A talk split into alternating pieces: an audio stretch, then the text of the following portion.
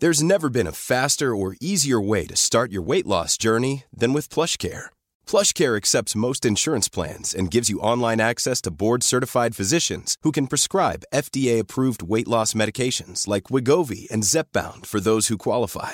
Take charge of your health and speak with a board-certified physician about a weight loss plan that's right for you. Get started today at plushcare.com slash weight loss. That's plushcare.com slash weight loss. plushcare.com slash weight loss.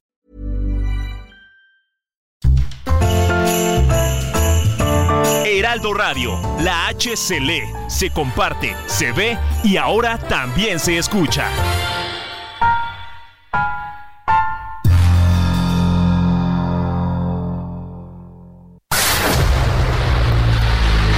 El dedo en la llaga. Había un mundo en el que nadie creía. Un país de historias inexplicables. Una nación con personajes asombrosos. Santo Tomás tenía razón. Hay que ver para creer. El México increíble, las verdades que duelen, la voz de los que callan, el dedo en la llaga. Infórmate, diviértete, enójate y vuelve a empezar. El Heraldo Radio presenta El Dedo en la Llaga con Adriana Delgado. ¿Quién abrirá la puerta para ver salir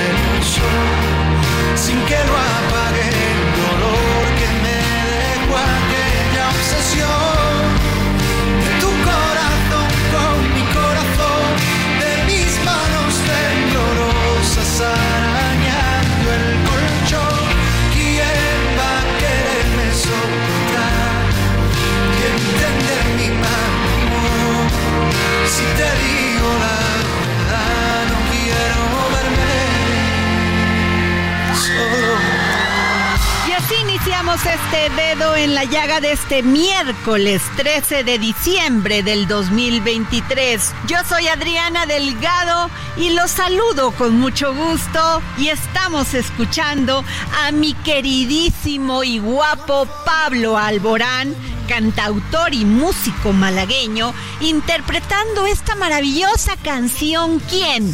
junto al gran cantante Alejandro Sanz. Abrirá la puerta hoy para ver salir el sol sin que lo apague el dolor que me dejó aquella obsesión. Y nos vamos a nuestro primer resumen informativo del dedo en la llaga con el gran Héctor Vieira. Tras el enfrentamiento en Texcaltitlán entre pobladores y miembros de la familia michoacana, la Secretaría de la Defensa Nacional determinó construir un cuartel de la Guardia Nacional en dicho municipio mexiquense para garantizar la seguridad, además de que pondrá en marcha un plan con un mando especial para vigilar la zona sur del Estado de México que colinda con Guerrero y Michoacán. Durante noviembre, los delitos del fuero federal registraron una reducción del 29.8% en comparación con diciembre de 2018. Así lo informó la titular de la Secretaría de Seguridad Federal, Rosa Isela Rodríguez, quien reconoció que durante este mes hubo un incremento en los feminicidios, por lo que siguen intensificando las acciones para combatir este delito.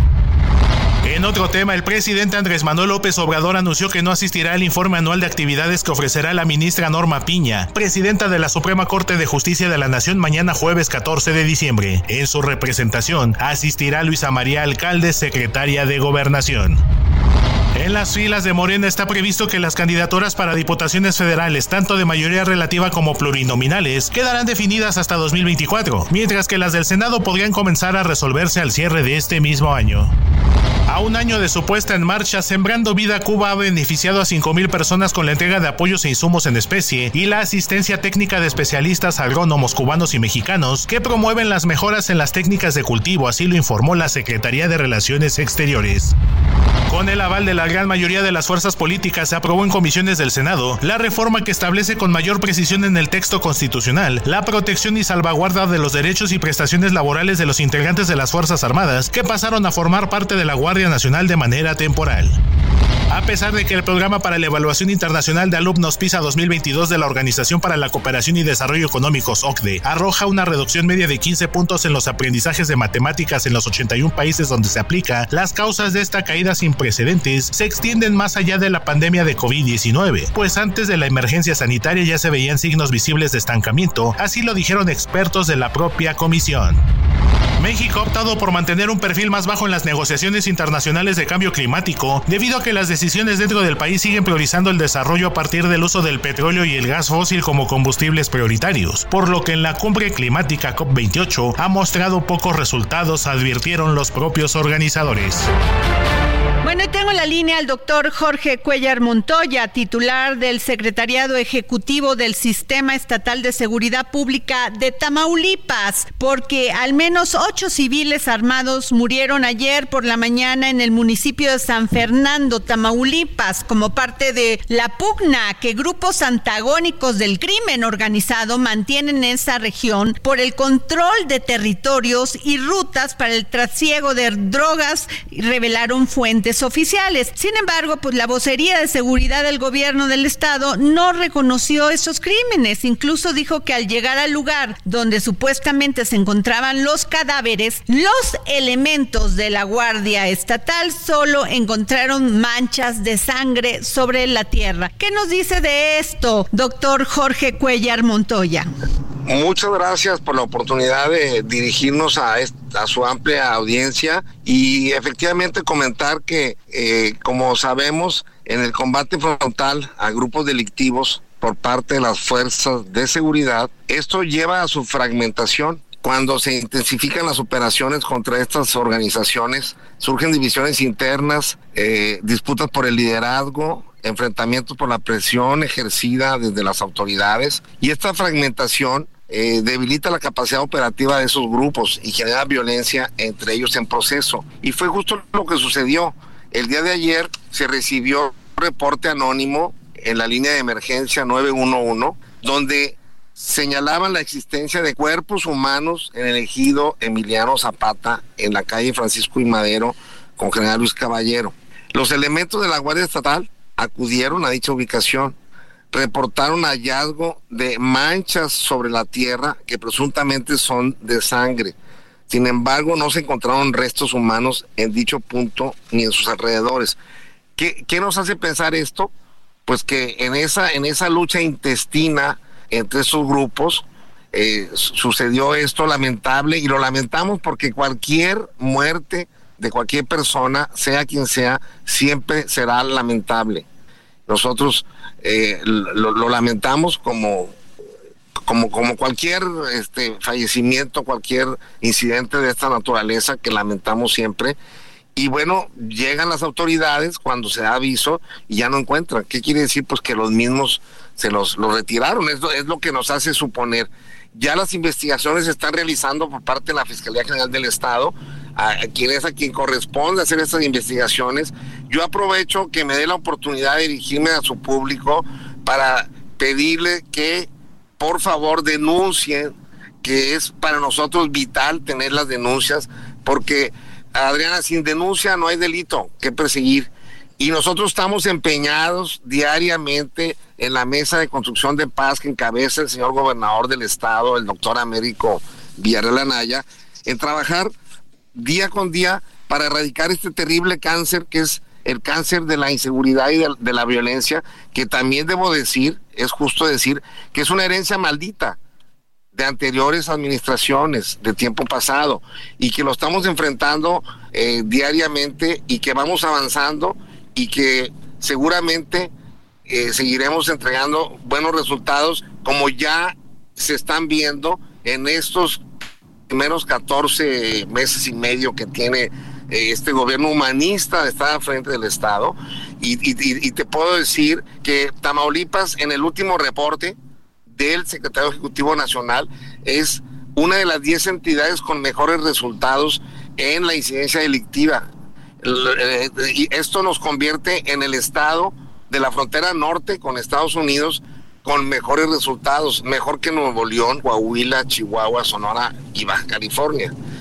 También señalar que en un estudio que se hace anualmente por parte del INEGI en, en, la encuesta en VIPE, que es la encuesta eh, nacional sobre victimización y e inseguridad, Tamaulipas ha tenido el mejor resultado de los últimos 10 años y esto es gracias al trabajo que encabeza el señor gobernador.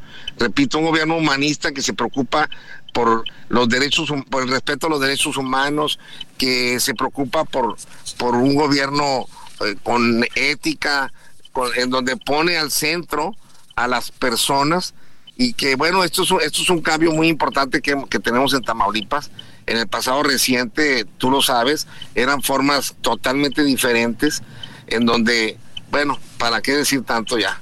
Este, pero bueno, eso, eso es lo que yo te puedo decir de estos incidentes. Ahora, yo le quiero preguntar, hay muchas denuncias de las fiscalías en algunos estados que dicen que cuando entran personas de la Guardia Nacional, soldados de la Guardia Nacional o de las guardias estatales, como lo dice usted, muchas veces manchan las escenas del crimen o no tienen la capacitación suficiente y necesaria para resguardarla y por ello pues se acusa debido indebido proceso. ¿Usted qué piensa?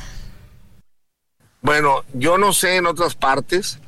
Eh, en el pasado eh, hay muchas cosas. Yo lo que puedo hablar es del presente. Lo que puedo hablar es de lo que estamos viviendo ahora en este renacimiento, en esta transformación, que más que transformación es una reconstrucción que se está haciendo a cabo, llevando a cabo en Tamaulipas.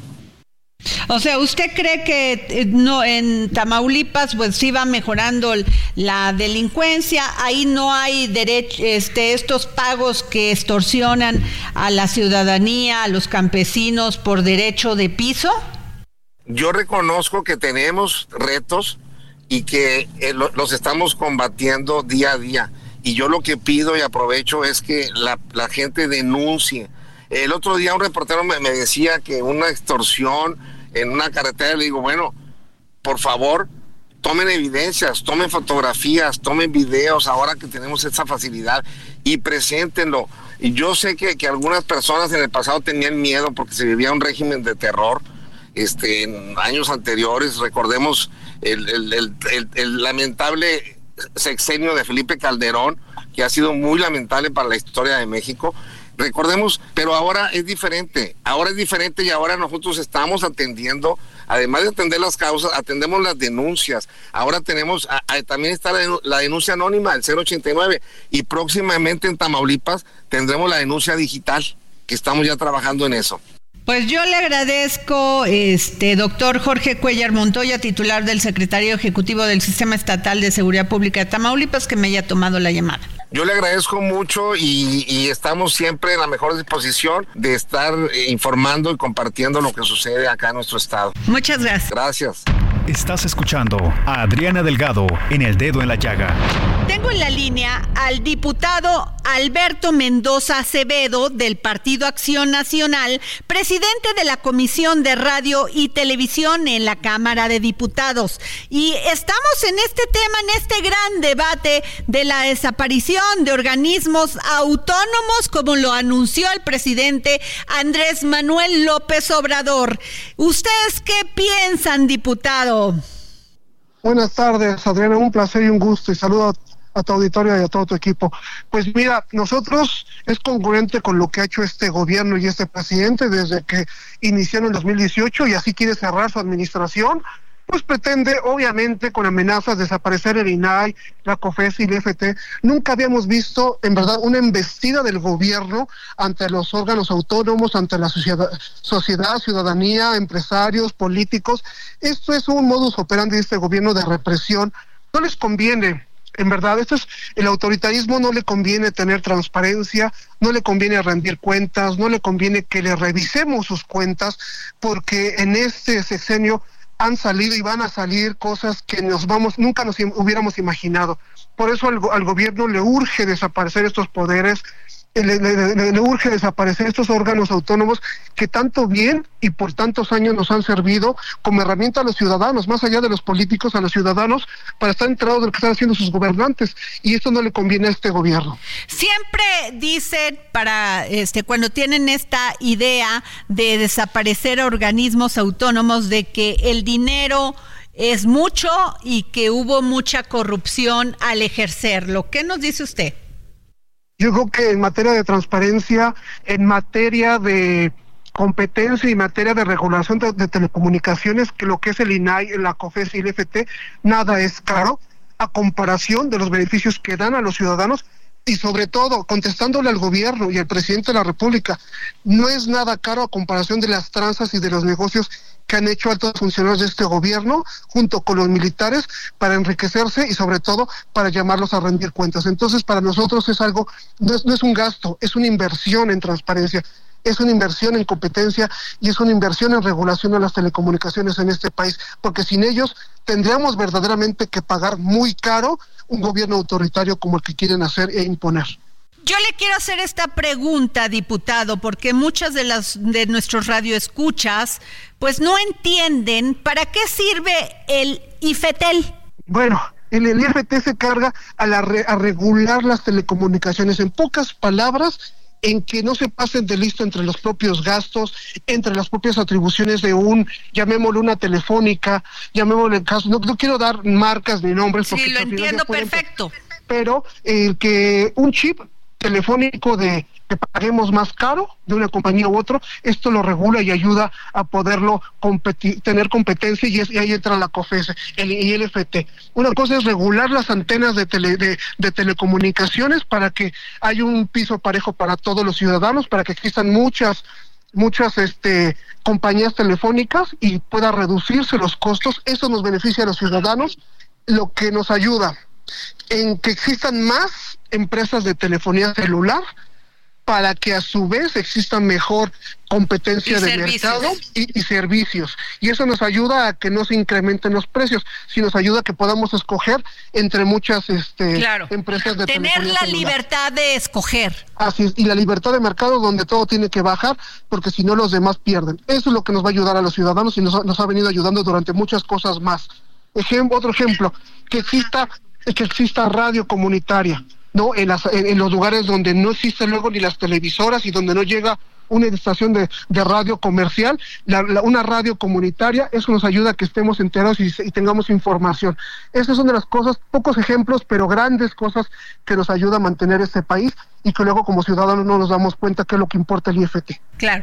A ver, el INAI, muchas, muchas personas saben qué es el INAI, pero explíquenos usted en pocas palabras, si me permites, el INAI es el área donde un ciudadano, cualquier persona, ente público, privado, social, puede acudir para saber en qué se está gastando el dinero el gobierno, en cualquier ámbito y en, cualquier poder. Me refiero desde cuánto gana un diputado al presidente de la República, cuánto costó un contrato, por qué se gastó ahí. Eso es lo que hace el INAI pedir la información al gobierno, a cualquier ente público, organismo público que gaste un peso público, se puede saber y se puede transparentar en qué lo usamos, cómo lo usamos y por qué. Eso es el INAI, donde uno puede, y es donde han salido todos los escándalos de este gobierno donde se sabe qué empresas, a qué contrato, a nombre de quién y por qué y por cuánto monto se está dando y en qué momento y en qué año. Eso es, en pocas palabras, el INAI. el acceso al lugar donde uno puede solicitar información y él nos ayuda a garantizar que nos den la información, que sea verídica y sobre todo que se pueda tener oficialmente. Y por eso quieren desaparecer esa porque no quieren rendir cuentas. En pocas palabras, para el auditorio, es eso. Muy bien, ¿qué van a hacer para tratar de evitar pues que desaparezcan estos organismos autónomos, diputado? Como siempre, nosotros como Acción Nacional yo soy diputado, aparte de ser diputado federal, soy, soy presidente de la Comisión de Radio y Televisión y he defendido en todos los ámbitos, en todas las trincheras y en la trinchera más alta de este país, que es la Cámara de Diputados y la tribuna, he defendido los órganos autónomos y que estamos haciendo votar en contra de que desaparezcan, votar en contra del presupuesto que les quieren recortar, en votar en contra de eso. Es lo que como obligación, como ciudadano y como diputado federal de la Acción Nacional estamos apoyando a los órganos autónomos. En esa parte, en esa lucha estamos constantes. Pues muchas gracias, diputado Luis Acevedo. Gracias por tomarnos la llamada para el dedo en la llaga. Te agradezco mucho la oportunidad y gusto saludar a tu auditorio. Gracias. Estás escuchando El Dedo en la Llaga con Adriana Delgado. Pues ya lo escucharon, menudo asunto este tema que ya puso sobre la mesa el presidente Andrés Manuel López Obrador sobre la posible desaparición de estos órganos autónomos. Y de este tema escabroso nos vamos a otro que ha dado mucho de qué hablar, y es que jueces y magistrados federales acudieron a la Comisión Interamericana de Derechos Humanos para presentar una queja contra el Estado mexicano por violar la independencia judicial por la eliminación de 13 fideicomisos del Poder Judicial y por la intención de someter a votación popular los nombramientos de los juzgadores. Y sobre este tema tenemos en la línea a Diana Martínez. Ella es compañera nuestra, reportera del Heraldo Media Group. Diana, buenas tardes, ¿cómo te va? Así es, Claudia, buenas tardes. Pues la Asociación Nacional de Magistrados de Circuito y Jueces de Distrito del Poder Judicial de la Federación, la JUFED, ya había anunciado que acudirían a este organismo internacional, a la Comisión Interamericana de Derechos Humanos.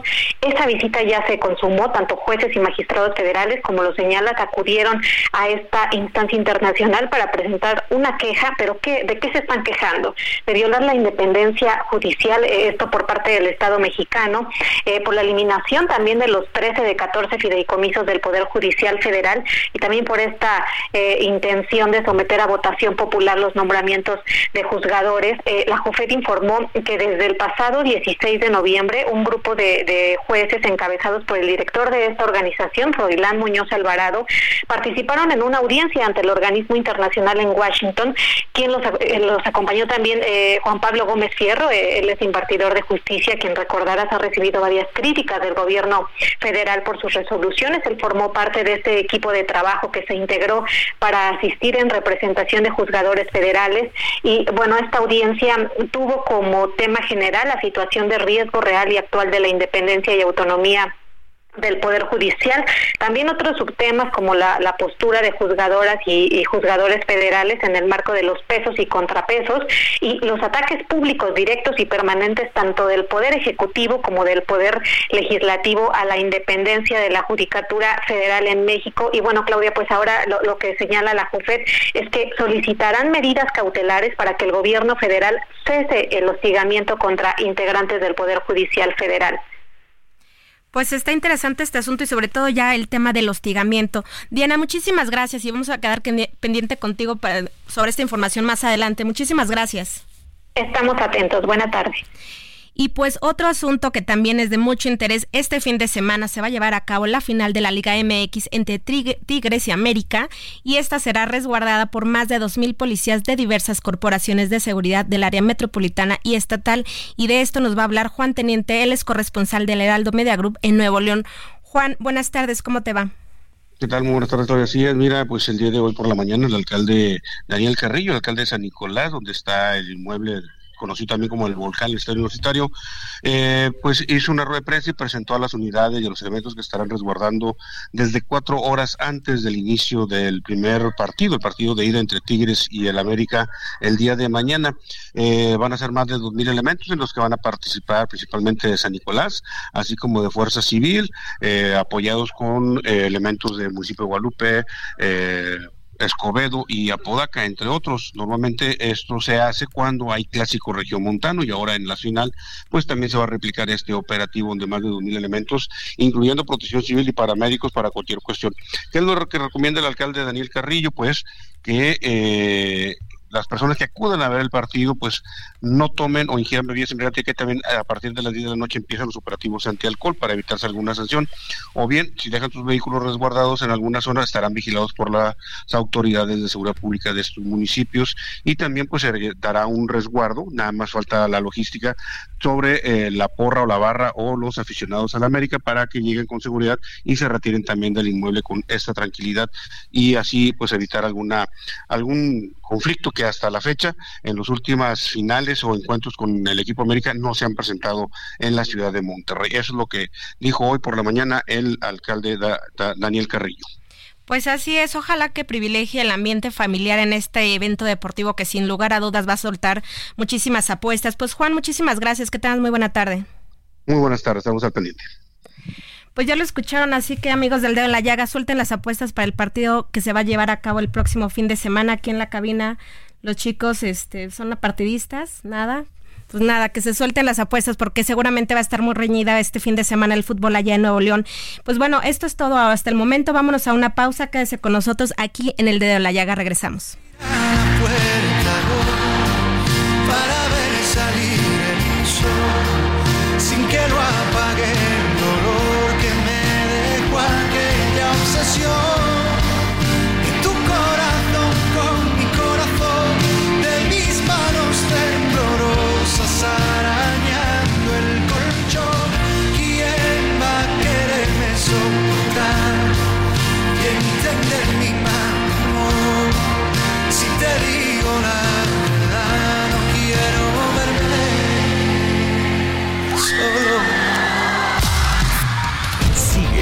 Adriana Delgado en su cuenta de Twitter. Arroba Adri Delgado Ruiz. Además, te invitamos a enviar tus opiniones y comentarios en texto o por mensaje de audio a través de WhatsApp al 55 2544 3334. Y si quieres escuchar El Dedo en la Llaga de El Heraldo Radio, en cualquier momento y donde quiera que te encuentres, descarga el podcast disponible en Spotify y iTunes.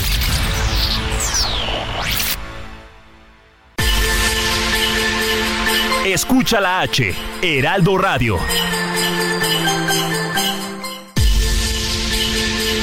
Escucha la H, Heraldo Radio. Sigue a Adriana Delgado en su cuenta de Twitter en arroba Adri Delgado Ruiz. Y envíanos tus comentarios vía WhatsApp al 55 25 44 33 34 o 55 25 02 21 04. Adriana Delgado entrevista en exclusiva a la periodista y cofundadora y presidenta de Yo También, Discapacidad con todas sus letras, Katia D'Artigues. ¿Sientes que se está haciendo algo en cuanto a la discapacidad? No, yo la verdad veo un retroceso enorme. Tenemos un marco legal impresionante, Adriana. O sea, si un marciano llegara a México diría, ¿qué sociedad más equitativa? México promovió la más importante convención de derechos humanos del mundo de este siglo y del siglo pasado, que es la Convención sobre Derechos de Personas con Discapacidad. Un mexicano de excepción, como Gilberto Rincón Gallardo, lo propuso. Sin embargo, no lo estamos ejerciendo aquí. Somos farol de la calle y oscuridad en la casa, en muchísimos sentidos. A nivel internacional estamos promoviendo, por ejemplo, para personas con discapacidades psicosociales o condiciones de salud mental, que es una de las principales preocupaciones que tenemos y donde más personas con discapacidad psicosocial se está haciendo. Juan Ramón de la Fuente va ante la ONU y, y aprueba una cosa maravillosa, todos los países lo aplauden, hay que tomarse en serio la salud mental, etcétera, etcétera. Y aquí para el presupuesto 2024 redujimos 30% la inversión en temas de salud mental cuando urge, cuando se están perdiendo. There's never been a faster or easier way to start your weight loss journey than with PlushCare. PlushCare accepts most insurance plans and gives you online access to board-certified physicians who can prescribe FDA-approved weight loss medications like Wigovi and Zepbound for those who qualify. Take charge of your health and speak with a board-certified physician about a weight loss plan that's right for you. Get started today at plushcare.com slash weight loss. That's plushcare.com slash weight loss. plushcare.com slash weight loss. vidas por temas de salud mental, de suicidios, de depresiones, que no es, eh, vaya, es, es una enfermedad y algo que se debe tomar en serio, no es échale ganas. Jueves, 10.30 de la noche, El Dedo en la Llaga, Heraldo Televisión.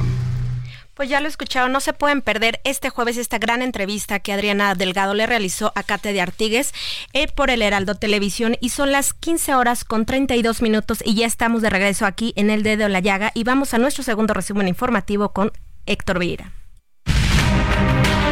Un enfrentamiento entre presuntos pistoleros de los cárteles Jalisco Nueva Generación y de Sinaloa en los poblados Boquilla del Carmen y Los Aparicio en el municipio de Villanueva en Zacatecas dejó seis personas muertas y dos heridas, reportaron autoridades. En Tamaulipas, al menos ocho civiles armados murieron ayer por la mañana en el municipio de San Fernando, como parte de la pugna que grupos antagónicos del crimen organizado mantienen en esa región por el control de territorios y rutas para el trasiego de drogas, revelaron fuentes oficiales. En Cuernavaca, miles de personas, la mayoría profesores vestidos de blanco, marcharon por calles de esa ciudad para exigir al gobernador Cuauhtémoc Blanco y al alcalde José Luis Oriostegui más seguridad y justicia por el asesinato de la profesora Nayeli Soto Castillas, perpetrado el pasado 7 de diciembre afuera de la escuela primaria Aquiles Cerdán. En Chihuahua, un chofer de la plataforma digital Uber fue asesinado a balazos durante una transmisión en vivo por TikTok en el fraccionamiento Parajes del Sol en Ciudad Juárez. La víctima, identificada como Jesús Rafael Díaz o Rafa Wayne por su nombre de usuario en redes sociales, era famoso en la ciudad fronteriza por transmitir sus viajes en vivo e interactuar con sus seguidores mientras manejaba. La Confederación Patronal de la República Mexicana Coparmex expresó su desacuerdo con la intención del presidente Andrés Manuel López Obrador de promover una iniciativa de reforma constitucional para desaparecer los órganos autónomos, pues advirtió que sería una regresión autoritaria. En la conferencia matutina del pasado lunes, el mandatario indicó que en 2024 enviará una iniciativa al Congreso para que órganos como la Comisión Reguladora de Energía y la Comisión Federal de Competencia Económica desaparezcan, pues según él, no sirven para nada y están al servicio de las minorías. La presidenta del Senado, Ana Lilia Rivera, dijo que se debe esperar a que el presidente Andrés Manuel López Obrador presente su reforma constitucional para desaparecer los órganos autónomos, a fin de iniciar un debate amplio y de altura sobre su contenido. Sin embargo, el PAN y Movimiento Ciudadano dijeron que no van a permitir que se les aniquile. El peso inició la sesión de este miércoles cotizándose alrededor de 17 pesos con 32 centavos por dólar, mostrando una depreciación del 0.10%, equivalente a 1.8 centavos, con el tipo de cambio tocando un máximo de 17 pesos con 35 centavos y un mínimo de 17 pesos con 30 centavos por unidad. No olviden leer la columna de Adri Delgado Ruiz El Dedo en la Llaga en el Heraldo de México, que esta semana se titula Morir de pie que vivir de rodillas, y donde plantea que más de 100 pueblos han tenido que enfrentar a los criminales, quienes han impuesto con su violencia el precio de alimentos y combustibles. Y ya estamos de regreso y les vamos a hablar sobre un tema bien interesante y es que resulta que México ha optado por mantener un perfil más bajo en las negociaciones internacionales de cambio climático debido a que las decisiones dentro del país siguen priorizando el desarrollo a partir del uso de petróleo y el gas fósil como combustibles prioritarios, por lo que en la cumbre climática ha mostrado pocos resultados. Así lo han advertido varias organizaciones. Y sobre este tema, Adriana Delgado le realizó una entrevista a Ramses Pech. Él es analista experto en la industria de hidrocarburos energía y economía. Vamos a escucharla. Y usted sabe que México ha optado por mantener un perfil más bajo en las negociaciones internacionales de cambio climático debido a que las decisiones dentro del país siguen priorizando el desarrollo a partir del uso del petróleo y el gas fósil como combustibles prioritarios, por lo que en la cumbre climática ha mostrado pocos resultados, advirtieron organizaciones. Y tengo en la línea a mi querido Ramsés Pech, analista experto en la industria de hidrocarburos, energía y economía. ¿Cómo ves esto que señalan estas ONGs, mi querido Ramsés? Bueno, hay que confirmar lo que dicen las ONG es correcto. Hoy en la mañana, bueno, tiempo de México, ya horas muy tarde, muy tarde de Dubái, el día de miércoles, se firmó el último texto y en el último texto, que es muy importante que pudieran leer todos los individuos que están en la política y sobre todo en las futuras administraciones que hoy están hoy están hoy en día buscando el voto de todos nosotros es ver que pusieron la palabra principalmente ciencia. Y quiere decir que aquel país que no invierta en ciencia no invierta en investigación y tecnología va a tener el fracaso rotundo en las próximas décadas bueno, pues eso, eso, eso aquí ya empieza a ser un verdadero síntoma que no se busca educación con calidad, pues ya viste el resultado de la prueba PISA. Sí, y lo que, por ejemplo, países del Medio Oriente y países de OPEP que se estaban oponiendo a colocar la palabra eliminar los combustibles fósiles y querían ellos a reducir eh, en forma progresiva la utilización de los combustibles fósiles, a final de cuentas se puso la palabra transición y en esa transición va a seguir todavía el petróleo, el gas natural y el carbón sí se va a eliminar rápidamente, pero lo que hay que dejar muy importante es que el combustible fósil, sobre todo el petróleo y el gas natural, van a ser puntos fundamentales de la transición. ¿Y cuál va a ser el nuevo modelo de negocio que en México, y eso lo vuelvo a recalcar, no hay ciencia? Es que, por ejemplo, países de Europa, eh, China, Estados Unidos ya hicieron el nuevo modelo de negocio que es recuperar el dióxido de carbono y eso se va a necesitar tecnología cosa que en México no lo hay y el problema lo va a tener ahora Pemex y la Comisión Federal de Electricidad porque ahora tienen que invertir cuando menos un 20 a un 30% más del presupuesto que se le están dando para mitigar las emisiones de dióxido de carbono. Pero a ver, es como cuando dice tu abuelita, ahí viene la lluvia y no la ves, pues te mojas. Sí, pero ya la, ya la abuelita ya, ya tenía razón, ya llegó la lluvia, ya empezamos a mojarnos y el paraguas que tenemos nosotros ya de hace dos décadas, hoy los paraguas ya son de mayor tecnología, hasta te pueden decir el, el, clima y te dicen cuánto dióxido de carbono está, está arriba de tu, de tu paraguas y hay mucha información. El problema es, si, no, si, si en México queremos seguir siendo y esperando que otra abuelita nos diga que viene la lluvia, ya creo que ya no estamos en tiempo. Hoy, y yo creo que si me lo permites de tu programa, eh, cualquiera de los administradores que estén buscando ser el presidente de este país del 2024 2030, urge que en sus agendas pongan una ley de transición de que sea de transeccional y sobre todo alineado a la ciencia. Ya no es posible un país que no tenga ciencia poder adaptarse el, eh, en el nuevo mundo que el planeta necesita hoy en cada una de las naciones. Ahora te pregunto, México ya es resultado de ese cambio climático. Vemos lo que pasó con el huracán Otis, lo que ha pasado, está lloviendo y nevando en varias partes donde antes pues no pasaba eso, Ramsés. Sí, y al cambio climático, y en un estudio reciente que pude revisar, no es solo el cambio climático, sino finalmente la emisión de dióxido de carbono, que la misma cantidad que tenemos nosotros hoy en día, hace de 50 mil millones de, 56 millones de años, había la misma cantidad, y esto en un estudio y dice que tardaron casi 150 mil años en poder cambiar, eh, poder disuadir esto. Hoy en el mundo, si tenemos esa cantidad de dióxido de carbono, imagínate en México, ante una falta de cumplimiento por Pemex y la Comisión Federal de Electricidad por las emisiones de dióxido de carbono y ante los cambios que vienen y siendo un país que en, en casi más del 70 al 80% de su totalidad tenemos frente de agua,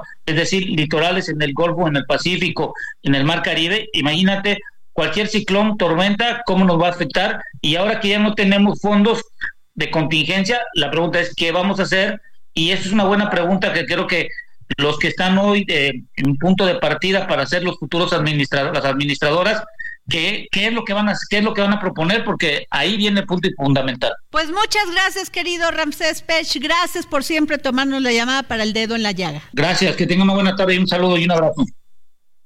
Estás escuchando a Adriana Delgado en El Dedo en la Llaga. Pues qué interesante este tema del que poco se habla, pero el impacto sin lugar a dudas va a ser a muy corto plazo y a largo plazo. Entonces, pues bueno, habrá que estar muy pendientes de ello. Y déjenme les cuento que policías de la Secretaría Municipal de Seguridad Ciudadana y Tránsito de Benito Juárez lograron el rescate de una menor durante el incendio de un domicilio en un segundo nivel en la Supermanzana 259. Y es que los oficiales realizaban sus labores de prevención y vigilancia cuando recibieron el reporte a través del 911 de un inmueble en llamas por lo que se descendieron de su unidad para dar auxilio a personas que se encontraban en el sitio de este incendio, en lo que llegaba el heroico cuerpo de bomberos para sofocar el siniestro. Los agentes rescataron a una menor a quienes trasladaron al hospital del IMSS en la Supermanzana 510 para su valoración y atención médica y la niña afortunadamente ya se encuentra fuera de peligro y su estado de salud se reporta estable. Pues qué tal este asunto con los incendios. Hay que recordar que sobre todo en esta temporada navideña es bien importante que tengan cuidado con todas las conexiones, que el arbolito de Navidad no se quede encendido durante la noche y sobre todo verificar las conexiones que tenemos en casa, porque es más común de lo que a veces pudiéramos pensar estos incendios, sobre todo en esta temporada de sembrina, y hay que evitar que, que pasemos de una fiesta pues en armonía, paz y amor con todos nuestros los seres que nos rodean, pues tengamos una situación tan lamentable como este incendio del que les acabamos de contar. Y pues bueno, resulta que eh, justo también ahorita en esta temporada navideña, pues hay que estar muy pendientes porque, híjole, este eh, ya recordamos que los alcoholímetros están a la orden del día, así que si tienen muchas fiestas y muchas reuniones, pues no se vayan a dejar llevar por el gusto navideño y vayan a tener alguna complicación que pueda llevarlos a pasar pues un gran susto no solo a ustedes, sino a, sus familiares y sobre todo generar más perjuicios a otras personas, porque muchas veces ni siquiera eh, las cosas quedan entre nosotros, terminamos afectando a terceros. Y pues así está la información ahorita con este tema navideño. Eh, déjenme también les cuento que ahorita en el Senado hoy va a estar el, durante el, transcurso de la tarde está álgido este asunto por la ratificación de Ernestina Godoy, que está este proceso en el Congreso de la Ciudad de México donde legisladores de la ciudad se encuentran para decidir, eh, pues están congregados para decidir si se continúa el mandato eh, de Ernestina Godoy o no y pues los ánimos están ya bastante candentes en esta situación porque pues Morena, eh, hasta hace una hora aproximadamente les hacían falta nada más cinco votos y pues están tratando de cabildear. Eh, hubo legisladores que se quedaron a dormir, ya los encontronazos no, no podían faltar y pues resulta que habrá que ver qué pasa con esta ratificación que ha dado mucho de qué hablar. La gente de Morena está lógicamente pues tratando de dialogar, están enalteciendo las actividades de Ernestina Godoy, pero pues bueno, ya la oposición dijo que no hay manera de que esta ratificación pueda darse, y como era de esperarse, llegaron los simpatizantes con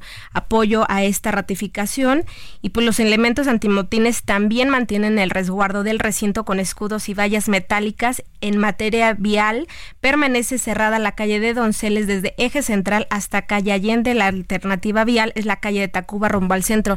No me quiero ni imaginar cómo ha de estar ahorita la situación en la zona del centro entre estos asuntos con los legisladores, temporada navideña y pues bueno, la gente... Eh, pues ahorita está con mucho fervor en las calles de la Ciudad de México, así que tome las precauciones de, en materia de tránsito y también usted si se está trasladando por vía del metro o cualquier otra otra elección que usted decida eh, realizar. Y otra, vamos con otra nota. Resulta que el gobierno de la Ciudad de México hará estudios para determinar riesgos por microsismos. Estos sismos que, híjole, nada más no nos dejan estar en paz. Ayer, eh, la verdad es que fue muy curioso los microsismos que se dieron, sobre todo en la zona de Miscuac. Y es muy curioso porque no tengo yo registrado que se hayan dado... Eh, que se hayan dado en esta temporada decembrina. Generalmente uno los espera en septiembre, aunque bueno, ya los investigadores y los expertos en el tema han dicho que claramente no hay una una temporalidad exacta o algo que indique cuándo van a ocurrir los sismos, pero bueno, esto llamó mucho la atención y tal es el caso que el jefe de gobierno Martí Batres dio a conocer que el gobierno capitalino realizará estudios para determinar los efectos de los microsismos que tuvieron lugar este martes en el poniente de la Ciudad de México y para determinar los riesgos de estos fenómenos. Se va a hacer el estudio correspondiente para saber qué hubo consecuencia de los microsismos de ayer y por otro lado para saber el riesgo que se tome para hacer el dictamen por el gobierno, así lo dijo el jefe de gobierno. Y pues nada, la gente está con, con el pendiente ayer en redes sociales, se subieron bastantes imágenes, información de casas que sufrieron daños importantes, pero bueno, desafortunadamente no podemos preverlo y pues estar al pendiente porque estos sismos suceden en cualquier momento, ya se ha dicho, eh, sismos tenemos todo el tiempo, pero desafortunadamente hay unos que se sienten en mayor intensidad.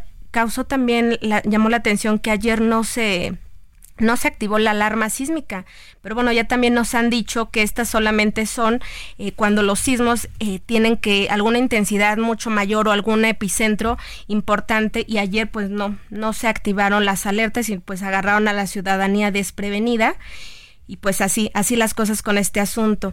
Y también otro caso del que hoy llamó la atención, porque el presidente Andrés Manuel López Obrador, pues no da tregua con esta lucha eh, incesante que tiene, eh, pues con los magistrados de la Suprema Corte, particularmente con la ministra presidenta Norma Piña, al frente de la, de Suprema Corte de Justicia de la Nación, pues este miércoles adelantó que no asistirá al informe de labores de la presidenta de la Suprema Corte, la ministra Norma Lucía Piña, con quien públicamente no tiene buena relación y en su lugar enviará a la Secretaría de Gobernación Luisa María Alcalde. Bueno, aquí hay que destacar que sí tiene un poco de congruencia en esta decisión el presidente Andrés Manuel, porque ya desde todo sabido la mala relación que tiene con la ministra entonces hubiera sido mucho más anecdótico o noticioso que dijera que sí iba a ir claramente claramente eh, pues no no está en sus planes asistir a esta a este informe de actividades, pero bueno, habrá que estar pendiente sobre todo de qué dice eh, la ministra Norma Piña ya al final de, de lo que vamos de este año.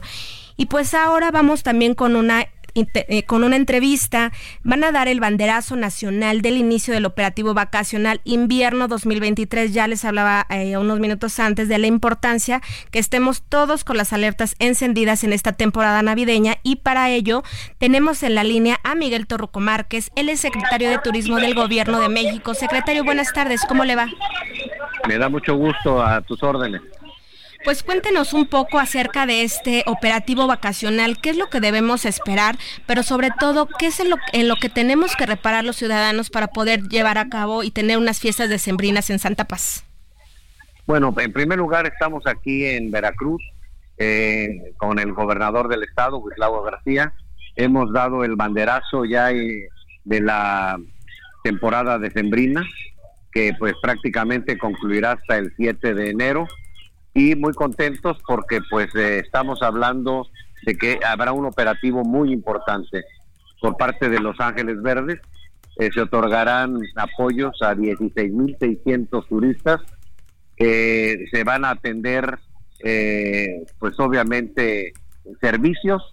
Son 6.110 servicios a 43.000 turistas. vamos a recorrer 800 42 mil kilómetros de carreteras para esta temporada.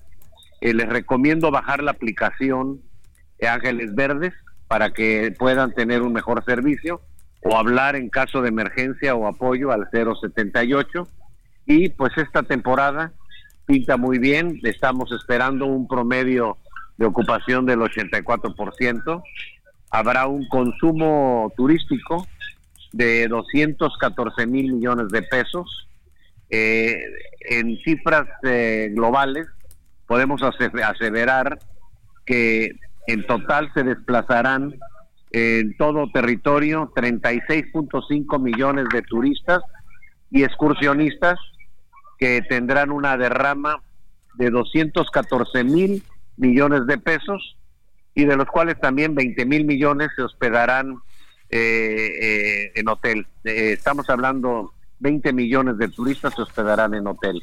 Es una temporada muy importante en donde pues vamos a superar las expectativas. Hay mucho interés y también es importante mencionarles que ya está listas más de 1.500, acerca de 3.000 cuartos en Acapulco para que puedan hacer reservaciones las playas ya se han esmerado, los eh, locales eh, que merecen nuestro respeto, ya la playa está limpia, ya está limpia la costera, eh, hay abiertos restaurantes, bares y sobre todo los hoteles, así que estamos hablando de cuatro mil habitaciones ya disponibles para diciembre, entonces quien no quiera, quien quiere estar eh, pues en la bahía más bella del mundo, también hay que estar eh, haciendo reservación en Acapulco y desde luego tendrán todo el servicio y el esmero del acapulqueño que merecen hoy todo el apoyo. Claro, eh, secretario de Turismo Miguel Torroco Márquez, qué interesante esto que nos cuenta acerca de ya la disponibilidad que hay en Acapulco. ¿Estos tres mil cuartos estaban ya dentro de los planes o se superó la, las expectativas? Y si nos pudiera definir un poquito más en qué consiste este operativo, ya nos habló de toda la, la, gente que va a estar incursionando, pero acciones específicas que estarían haciendo. Bueno, pues tenemos eh, prácticamente hoy en el banderazo estuvieron todas las secretarías que intervienen en el operativo, Guardia Nacional, que están en, en eh, permanente contacto con el Ángeles Verdes, en puestos estratégicos, está el Ejército Mexicano, la Armada de México, bomberos, estamos hablando de 36 dependencias que forman parte de este gran operativo y que pues estamos ya esperando el gran movimiento será por carretera.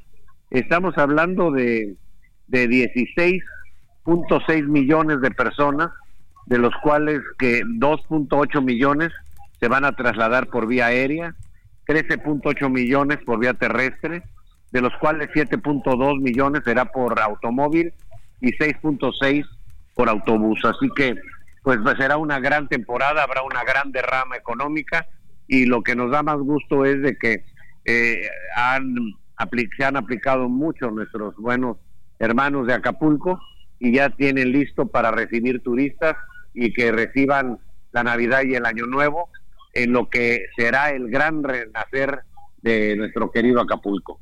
Claro, secretario, ¿algún consejo o cuáles son los tres tips que le pudiera dar a nuestros radioescuchas para poder viajar o sentirnos seguros en estas carreteras ya en la víspera de la Navidad? Bueno, el primer tip que les doy es que hagan reservaciones por agencia de viajes establecida, no por internet, que hay mucho fraude y estamos interviniendo mucho con la Procuraduría del Consumidor, de que hay mucho vival que se mete a vender viajes y que no cumple. Entonces, que acudan a una agencia de viajes establecida, primer tip. Segundo, que la gran mayoría va por carretera, que tengan la aplicación Ángeles Verdes, que estén eh, tengan ya eh, bajado su información para cualquier emergencia y siempre un ángel los estará acompañando en el camino porque tenemos un nuevo sistema de geointeligencia, el nuevo centro de geointeligencia, en donde en tiempo real sabemos desde el momento que nos hablan dónde están y en qué momento, en cuánto tiempo estará eh, una unidad de Ángeles Verdes. Ya tenemos prácticamente el eh, tenemos prácticamente eh, ya el centro de inteligencia marchando al 100%, ya tenemos el 40% de las unidades nuevas y el año que entra vamos al 100% para dejar una gran corporación que además es la más longeva de la Administración Pública Federal. Pues secretario Miguel Torroco Márquez, secretario de Turismo del Gobierno de México, muchísimas gracias por haber estado con nosotros aquí en el Dedo de la Llaga. Gracias y el último tip es eh, regalar esta Navidad artesanía mexicana con una artesanía que regalen le hacen el día a una familia mexicana. Gracias por todo. Esto fue todo aquí en el Dedo de la Llaga. nombre de Adriana Delgado. Les saluda Claudia Juárez. Que pasen una muy buena tarde. El Heraldo Radio presentó El Dedo en la Llaga con Adriana Delgado.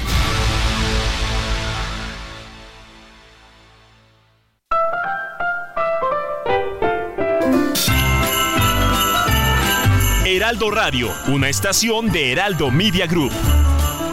La H que sí suena y ahora también se escucha.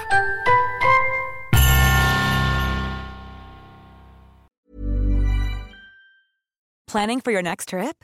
Elevate your travel style with Quince. Quince has all the jet setting essentials you'll want for your next getaway, like European linen, premium luggage options, buttery soft Italian leather bags, and so much more. And is all priced at 50 to 80% less than similar brands. Plus, Quince only works with factories that use safe and ethical manufacturing practices. Pack your bags with high-quality essentials you'll be wearing for vacations to come with Quince. Go to quince.com/pack for free shipping and 365-day returns.